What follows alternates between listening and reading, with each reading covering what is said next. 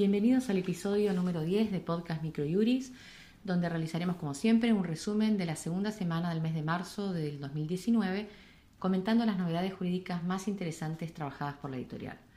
Antes de comenzar con las novedades de jurisprudencia, queremos contarles que según la nota GCP número 2727-19, de la Superintendencia de Riesgos de Trabajo fueron actualizados para el periodo marzo-septiembre de 2019 el piso de los montos mínimos y las prestaciones de pago único, utilizados en los cálculos de indemnización por accidente o enfermedad laboral.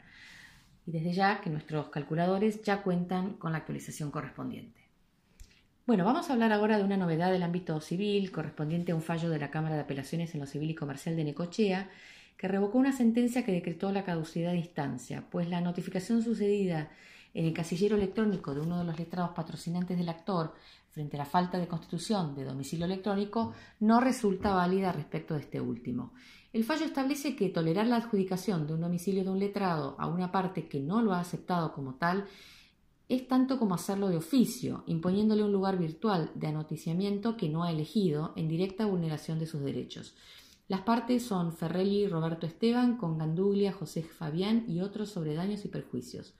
La fecha del fallo es del 27 de diciembre del 2018. Seguimos con un fallo en materia laboral de la Cámara Nacional de Apelaciones del Trabajo, Sala 6, que consideró que no se ajustó derecho el despido causado, decidido por la empleadora, por hurto de mercadería por parte del actor sin prueba del ilícito y estableció una indemnización por daño moral, pues la conducta del empleador no se limitó solo a denunciar un incumplimiento por parte del trabajador que impedía la consecución del contrato, sino que imputó directamente al actor la comisión de un delito que no aprobó, disponiendo incluso la detención por parte de la autoridad policial en la vía pública. El fallo cuenta con cuadro de rubros indemnizatorios realizados por la editorial. Las partes son AGA contra Servifrío SA y otros sobre despido del 22 de noviembre del 2018.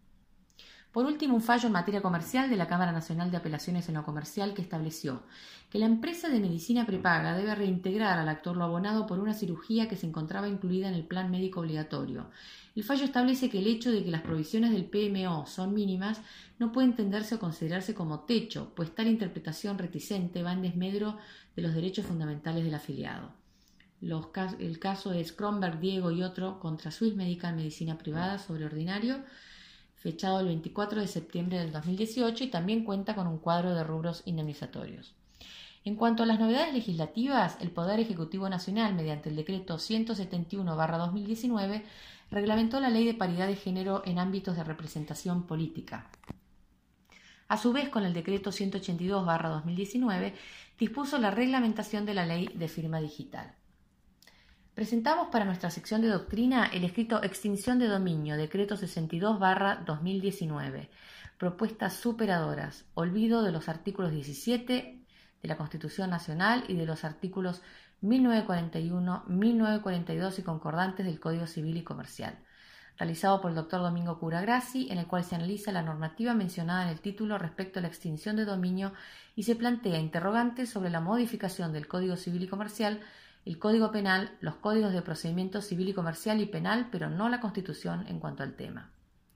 De esta manera, entonces, damos por finalizado el resumen de esta semana. Para quienes ya son suscriptores de Microjuris, la información reseñada ya se encuentra volcada en nuestra base de datos y para quienes todavía no se han suscrito, los invitamos a conocer nuestros planes de suscripción en nuestro blog aldiaargentina.microjuris.com. Muchas gracias y hasta nuestro próximo encuentro.